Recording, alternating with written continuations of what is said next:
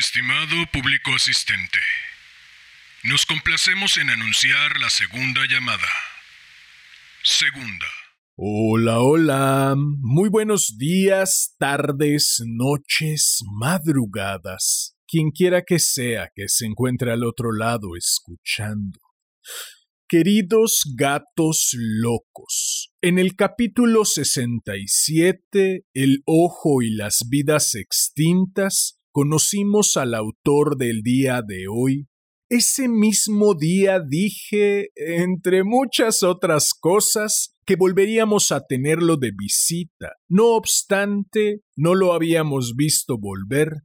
No ha sido sencillo seleccionar este cuento, porque de verdad toda esta colección de cuentos intitulada El desorden de los números cardinales es una hilada de joyitas. Lo dije y lo repito. Si por mí fuera, les leería casi todos. Quizá, y solo quizá, lo veamos volver una vez más en un futuro no tan lejano. Así de bueno me parece su material, y claro está, no soy el único que lo piensa según lo mencionado en la sección del libro dedicada al autor, abro cita. En narrativa ha obtenido más de 50 galardones, entre los que destacan el Premio Unamuno, el Julio Cortázar, el Alberto Lista o los Premios Ucha de Oro. Cierro cita si será considerado o no un referente literario dentro de algunas generaciones, solo el tiempo lo dirá. Para lo que no hay que esperar más es para volver a disfrutar de la pluma de este señorón de las letras. Así pues, demos paso a este cuento que, como ya es costumbre, Dedico a mi madre por leerme cuando era niño, a mi padre por regalarme aquella radiocasetera, al niño que fui por combatir el aburrimiento con tanta creatividad, al hombre que soy por tomar este sueño entre las manos y trabajar para tornarlo realidad, y por último, no por ello menos importante, a ti quien quiera que seas y desde donde sea que me estés escuchando. Ha llegado la hora de correr el telón y de que empiece la función. Estimado público asistente, Damián Sastre presenta un sobre para Randes de Vicente Marco. Esta es tercera llamada. Tercera. Comenzamos.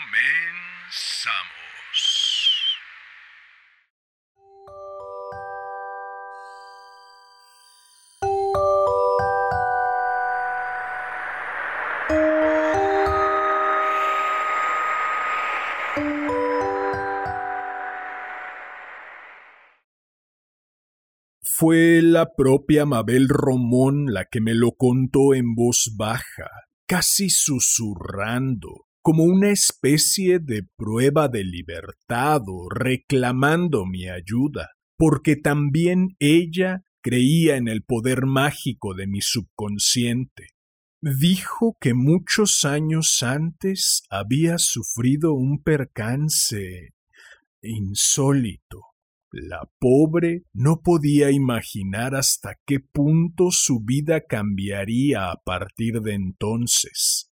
Un tipo altísimo, cuyo aspecto recordaba a un galán en blanco y negro, vestido con gabardina oscura, la asaltó en medio de la calle al tiempo que extendía el brazo con un sobre en la mano. En cuanto llegue Randes le entregará este mensaje. Ella replicó ¿Perdón?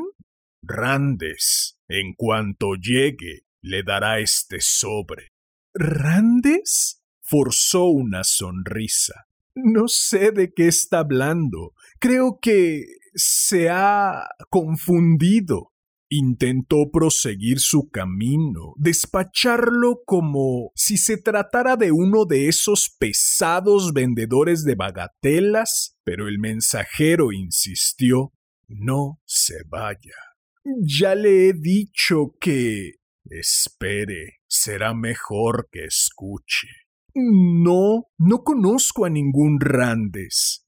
Eso no importa. Lo único que puedo decirle es que si se marcha, lo lamentará siempre. ¿Lo lamentaré? ¿Cómo que el mensajero la agarró del brazo? De verdad, es mejor que obedezca. Créame. Por favor, déjeme en paz. Usted no me conoce. Yo no le conozco.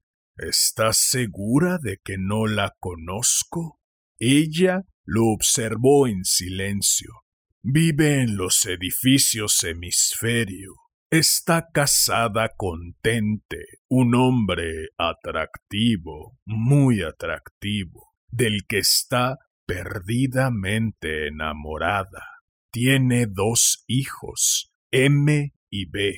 Por cierto, Mañana es el cumpleaños de su hija. Felicítela de mi parte. No se cumplen diez años todos los días.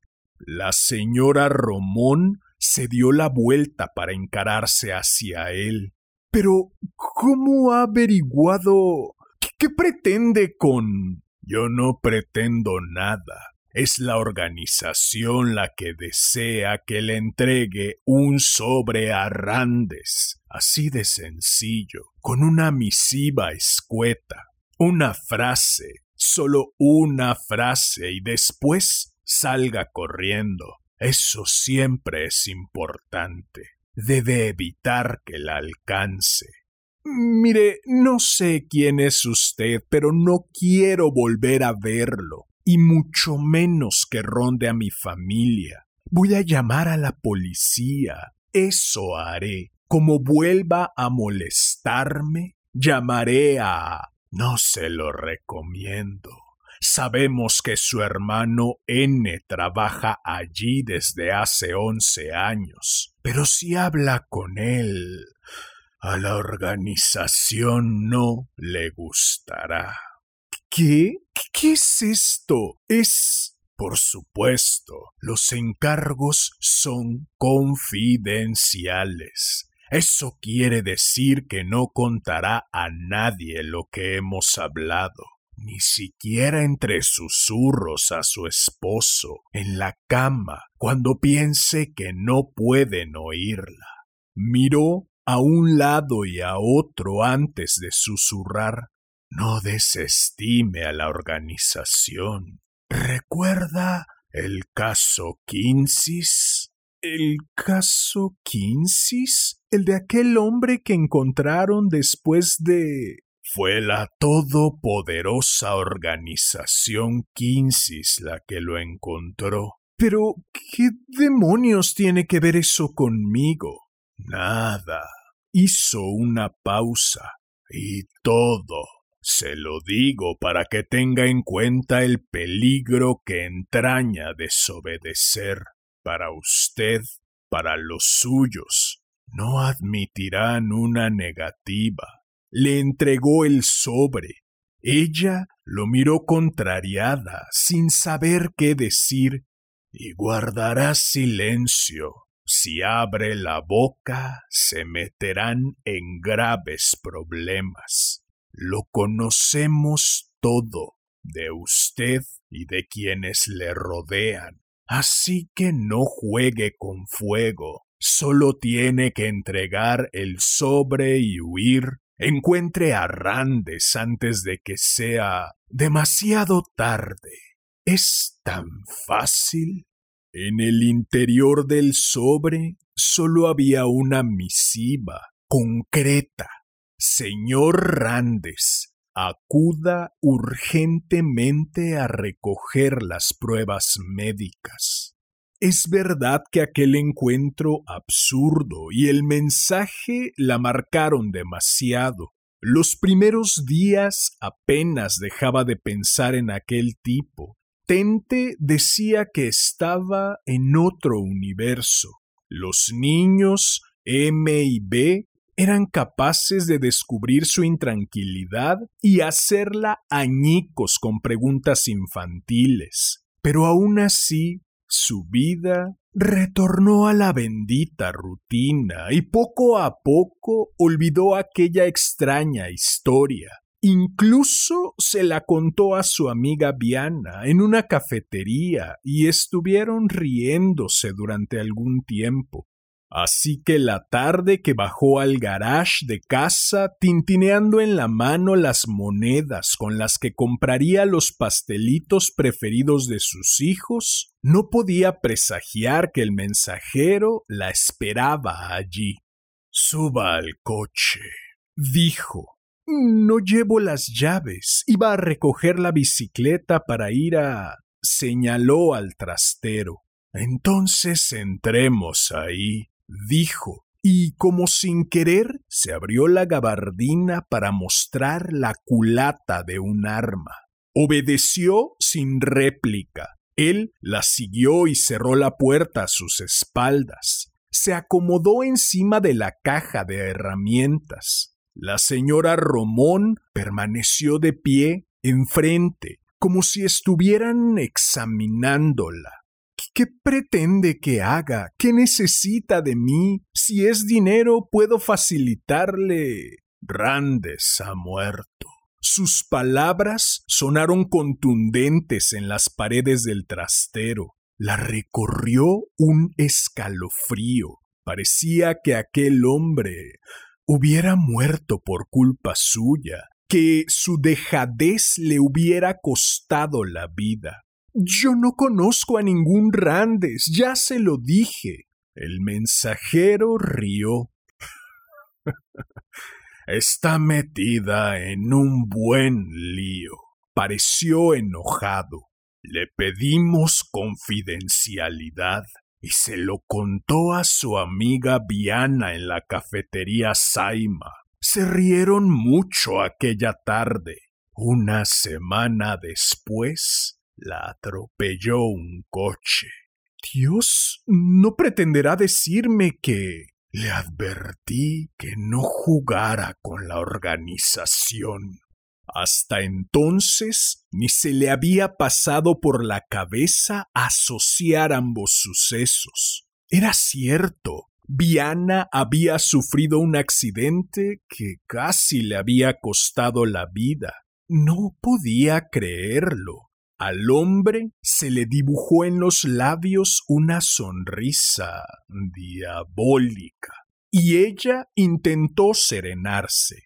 Por nada del mundo deseaba parecer nerviosa. Sin embargo, le temblaron las manos y al principio balbució Mire, yo no sé cuál. cuál es el asunto que y no quiero saberlo, así que déjeme en paz, se lo ruego. Yo no diré nunca que... La organización no va a consentir que campe por aquí a sus anchas. Ahora ya no. Pero, ¿quién narices es la organización y por qué les intereso yo? Usted no les interesa, para nada, se lo aseguro. Pero si no quiere que esto vaya a mayores, deberá marcharse. Pues es eso lo que quiero, irme. Hizo un ademán de abrir la puerta y el mensajero la detuvo. Lejos, donde la organización se sienta segura. Antes de que pudiera decir algo más, el mensajero le entregó una pequeña carpeta en el interior había un pasaje de avión y más documentos a los que entonces no prestó atención.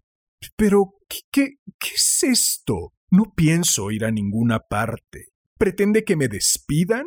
No puedo marcharme por ahí sin justificar mi ausencia en el trabajo. ¿Y mi marido? ¿Qué le digo? ¿Me voy unas semanas a no sé dónde para que una organización que desconozco esté tranquila y... Nadie ha hablado de unas semanas. Pues ni unos días siquiera. No, no entiende nada. Claro que no entiendo nada. ¿Qué quiere que entienda, por favor? Se deberá marchar para siempre. ¿Para siempre? ¿Para siempre? preguntó más corajuda. ¿Cómo que para siempre? Mis hijos tienen el colegio aquí, mi marido trabaja. No podemos trasladarnos así como así tan sola, sola y para siempre. Tardó un tiempo en asimilar las palabras, como si la frase hubiera quedado flotando en el trastero y no hubiera sido capaz de atraparla. Después le entró miedo y solo alcanzó a decir No. extendió los brazos. No. No qué. No es posible. No voy a consentirlo de ningún modo. Puede disparar si quiere. Puede. No creo que les interese liquidarla. Pues entonces que me dejen en paz. Pero tiene usted familia. No podía creerlo. ¿De verdad había entendido lo que insinuaba aquel tipo? ¿Qué? ¿Cómo? Espere, espere. No, no si se atreven a poner un dedo encima de... Intentó agasajarlo, pero el mensajero se retiró unos pasos y alzó el arma. Esta vez su voz sonó gruesa e imponente. Déjeme. Yo no soy nadie, pero yo que usted no pondría en peligro a los suyos. ¿Cree que se van a andar con menudencias? empezarán poco a poco hasta que ceda. Primero su marido, después M hasta llegar a B y le aseguro que no servirá de nada patalear o acudir a la policía. Eso ya lo sabe. Liquidarán primero a su hermano si hace falta. Así que no hagamos esto más largo de lo que es. El hombre permaneció tranquilo, se sentó de nuevo en la caja de herramientas y encendió un cigarro. Ella dejó la carpeta y el billete de avión encima de la muñeca, que esperaba paciente en el trastero la llegada de los Reyes Magos que la llevaría frente a B. Por su cabeza cruzaron infinidad de imágenes desordenadas, de miedos innominados. Al fin, el hombre rompió el silencio. No podemos perder más tiempo. Piense en ellos. No sea egoísta. ¿Egoísta? Se le llenaron los ojos de lágrimas y tras un tiempo repitió ¿Egoísta? alzó la cabeza. Se le habían empañado las gafas y la larga cabellera rizada le ocultó la visión. Pero ¿por qué? ¿Por qué yo? No hay porqués, o si los hay, nosotros no los conocemos. La agarró del brazo. Andando, no tenemos mucho tiempo. Ella se revolvió Espere, espere, espere. Déjeme. Déjeme hablar con ellos, con la organización. Estoy dispuesta a colaborar. Conciérteme una cita. Una cita. ¿Quién se cree que soy? Yo cumplo órdenes, no concerto citas. La organización no concede citas. Pero si al menos pudiera explicarme si... El mensajero tomó la carpeta, sacó uno de los documentos, lo leyó. Sabe inglés, ¿no? Tendrá que refrescar lo que aprendió en la Escuela Oficial de Idiomas durante seis años, aunque solo le gustara del curso el profesor Mark. Ah, no puedo creerlo. Tengo que pensar. Le repito que no hay tiempo para pensar. Cada minuto que pasa supone una amenaza para los suyos. Por favor, esto es... es una pesadilla. No puedo. Por favor. Saskatchewan. ¿Saskatchewan? Su destino. Una hermosa ciudad al otro lado del océano. El avión sale dentro de dos horas. Pero yo no puedo ir a... ¿Dos horas? Tenía el tiempo justo para ir a recoger el carné de identidad, dar un último beso atente a M, a B, descubrir en sus ojos una mirada rutinaria, inocente, ajena a lo que estaba sucediendo, recibir sus manos, tocarlas para acumular el recuerdo. El mensajero le entregó los papeles. Ella sintió un vaído. A partir de ahora es usted Randes, la señora Randes. Ahí lo tiene todo, pasaporte y el resto de documentación. Se iba acumulando en ella el miedo, la rabia. Miró la lima. En la vida había hecho mal a nadie, y como si le adivinara el pensamiento, el mensajero dijo No soy yo quien hace los planes. La organización está por encima de nosotros. Ellos son los que ordenan. Pero puede rebelarse, dijo en un intento de ganar su amistad, pues había abierto una puerta a la camaradería. Él la cerró de un portazo. Yo no quiero rebelarme. Ande, incorpórese. Le está esperando el taxi. ¿El taxi? Tendré que subir a casa. Ni siquiera he podido despedirme. Mirarlos por última vez. Yo. Él negó con la cabeza. La cogió por el brazo y tiró de ella. Se acostumbrará. Piense que se marcha por evitarles el daño. Eso la honra.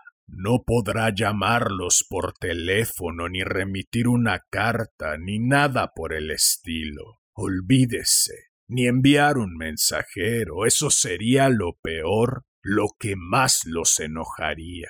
La organización conoce sus contactos. No se arriesgue. De verdad, no corra riesgos innecesarios. No vale la pena. ¿Y regresar? ¿Verlos alguna otra vez aunque ellos no me vean? El tipo la miró de soslayo antes de abrir la puerta del trastero.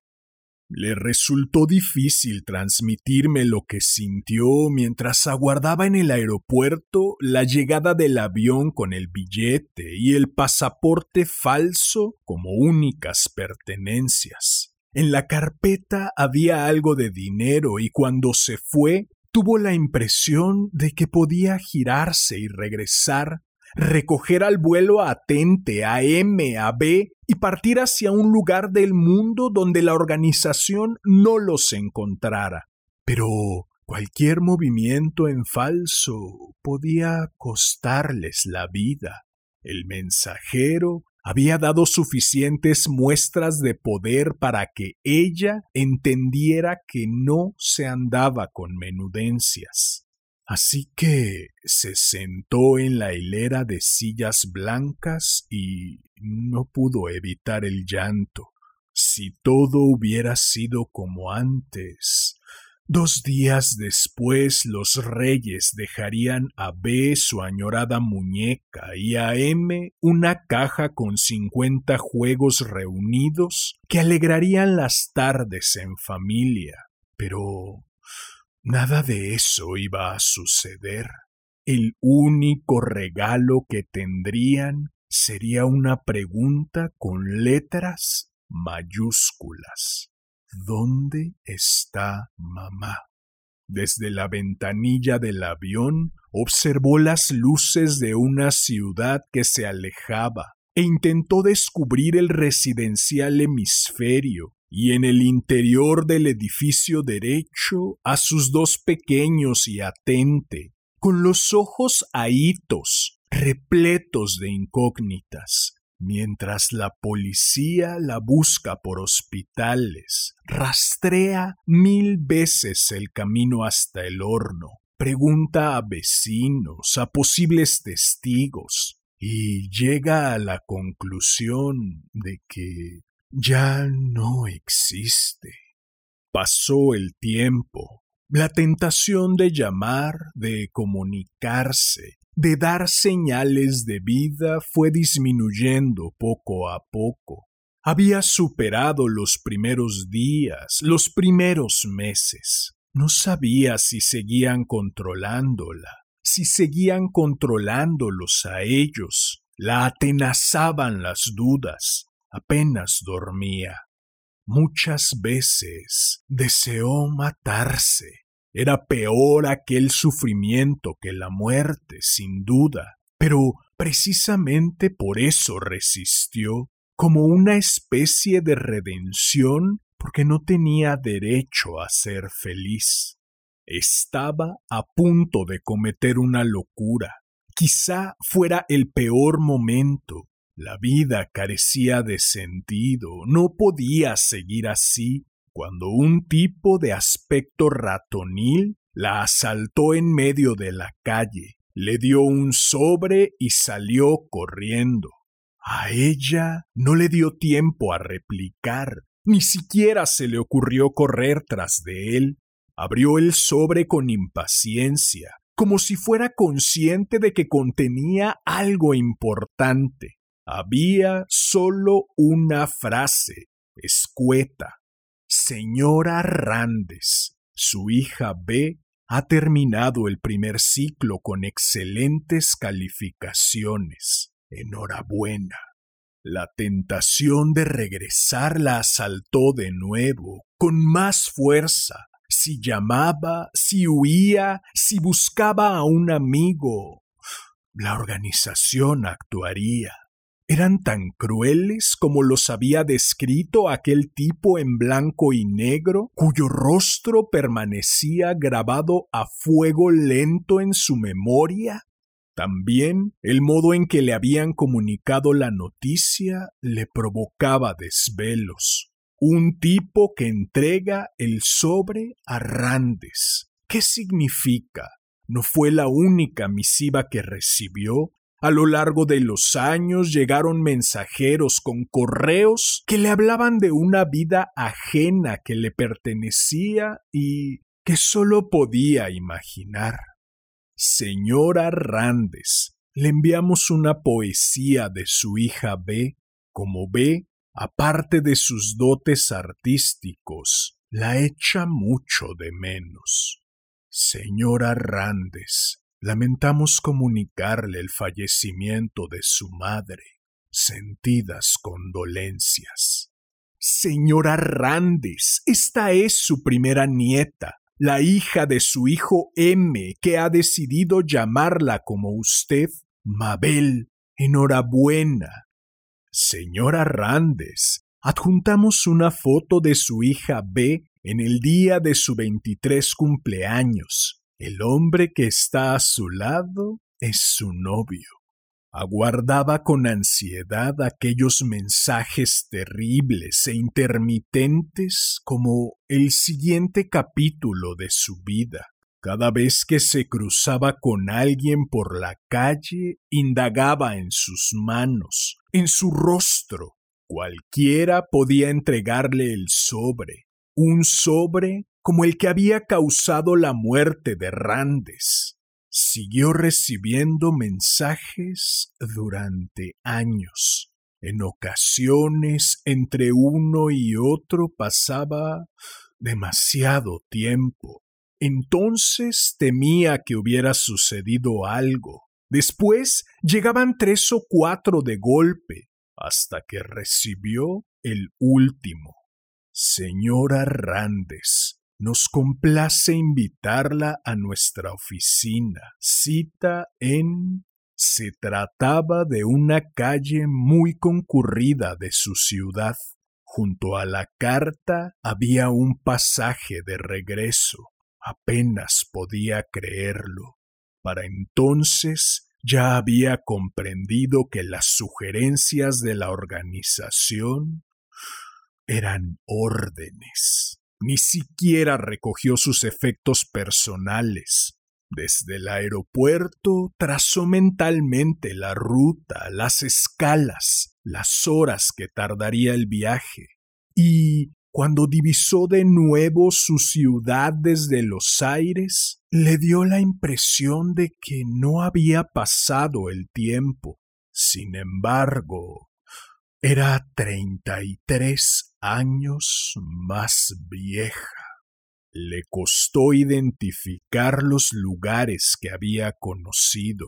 El residencial hemisferio, ahora rodeado de rotondas centinelas que lo custodiaban como si desearan resguardarlo de algún peligro acechante tuvo que ir haciendo un recorrido mental por las calles en las que habían vivido familiares y amigos, pero apenas le dio tiempo. Un taxi los llevó hasta las oficinas. Un cartel rotulado en la puerta indicaba Organización Quincis y debajo una frase que la dejó helada toda una vida de desvelos ayudando a la gente. Se encontró entonces a un viejo conocido. El mensajero de la gabardina salió a recibirla. Bienvenida, señora Romón.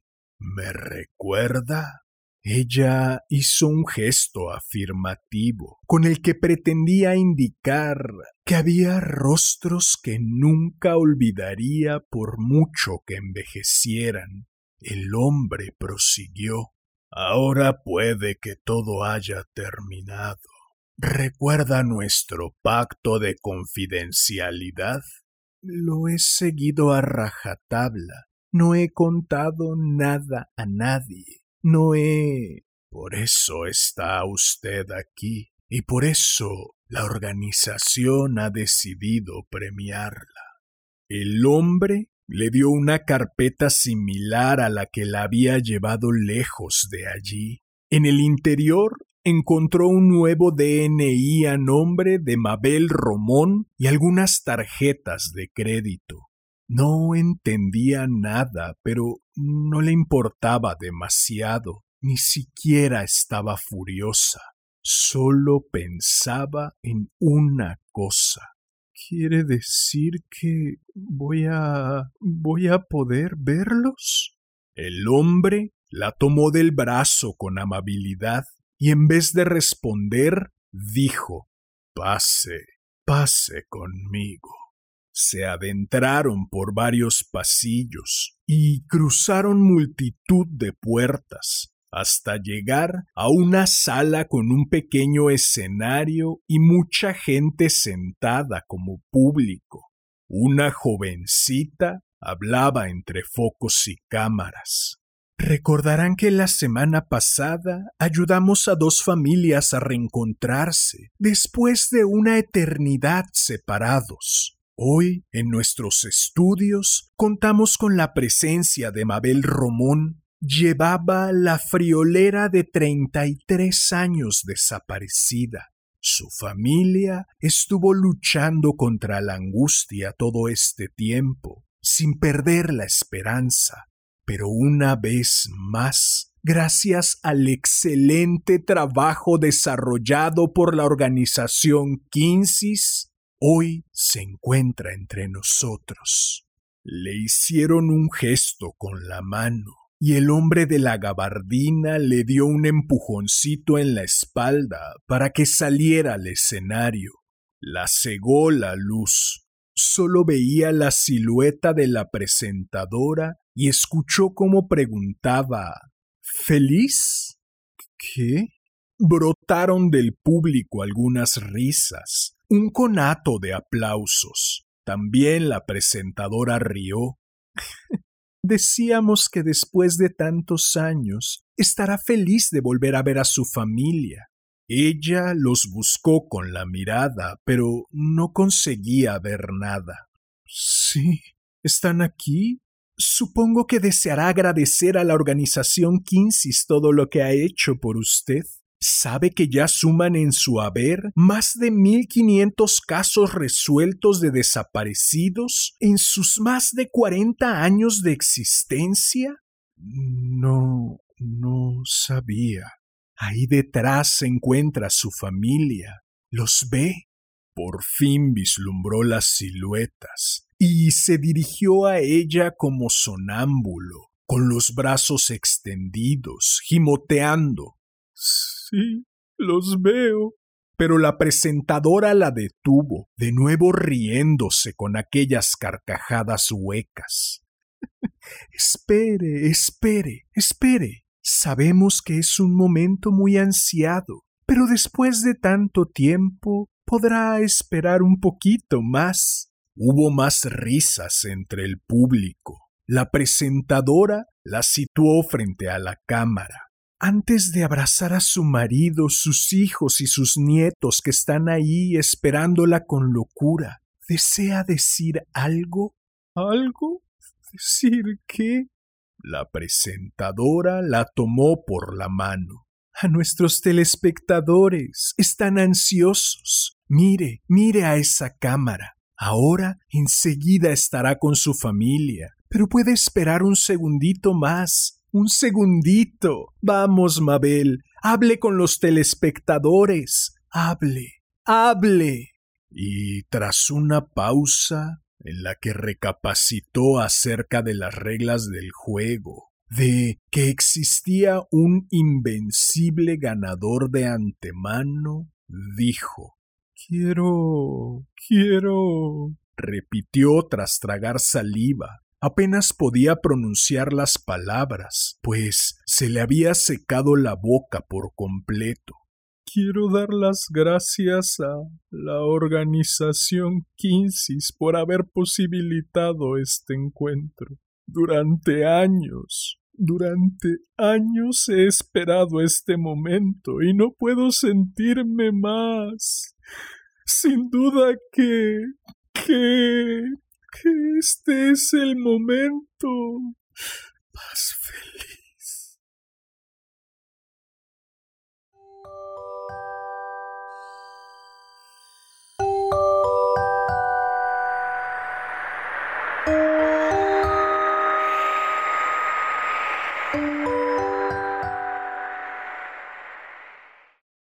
Bien, pues eso fue un sobre para Randes de Vicente Marco. Espero que lo hayas disfrutado.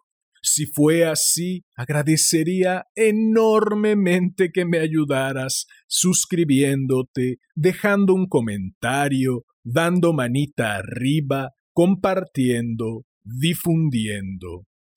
Vale.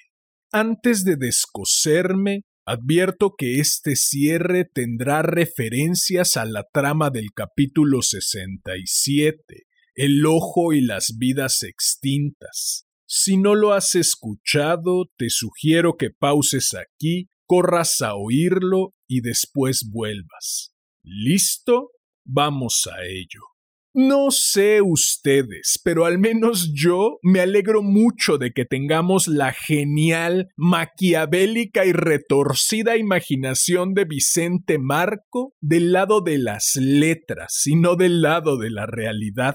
Elegí este cuento porque entre ambos hay un evidente hilo conductor, la existencia de una organización quizá sea la misma en ambos casos o quizá no, dedicada a arrebatar la existencia a las personas, hacerla picadillo y después devolverla así irreparablemente tullida. En el caso del primer cuento, pareciera que es por mera diversión. En el caso del segundo, todo parece indicar que es con fines de lucro.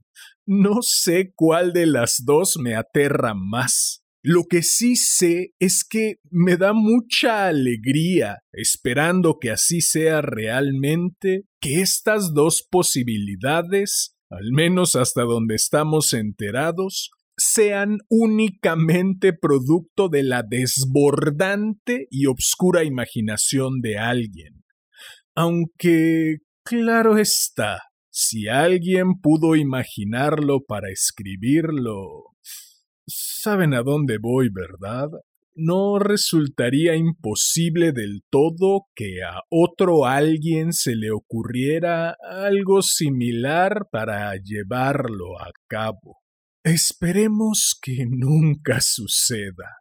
Este es, entre otros tantísimos motivos, parte del por qué amo las artes porque permiten sacar a pasear a los demonios, llevar a cabo las fantasías más retorcidas y salir ilesos. Incluso si se tiene el talento y la fortuna, cobrar por ello y recibir aplausos. ¿Qué más se puede pedir?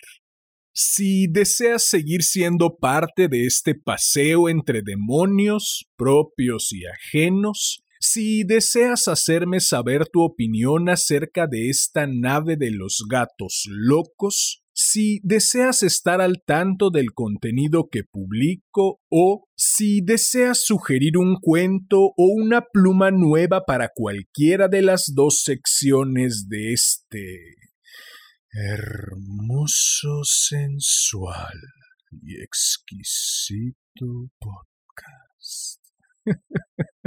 Puedes buscarme en Facebook como Damián Sastre, en Instagram como arroba casi diario de un loco y en YouTube como Damián Sastre presenta casi diario de un loco o Damián Sastre presenta déjame leerte un cuento. Si llegaste hasta aquí, como ya es costumbre, Agradezco inconmensurablemente tu valiosísimo tiempo. Recibe un enorme abrazo. Ten una excelente vida y... Hasta la próxima.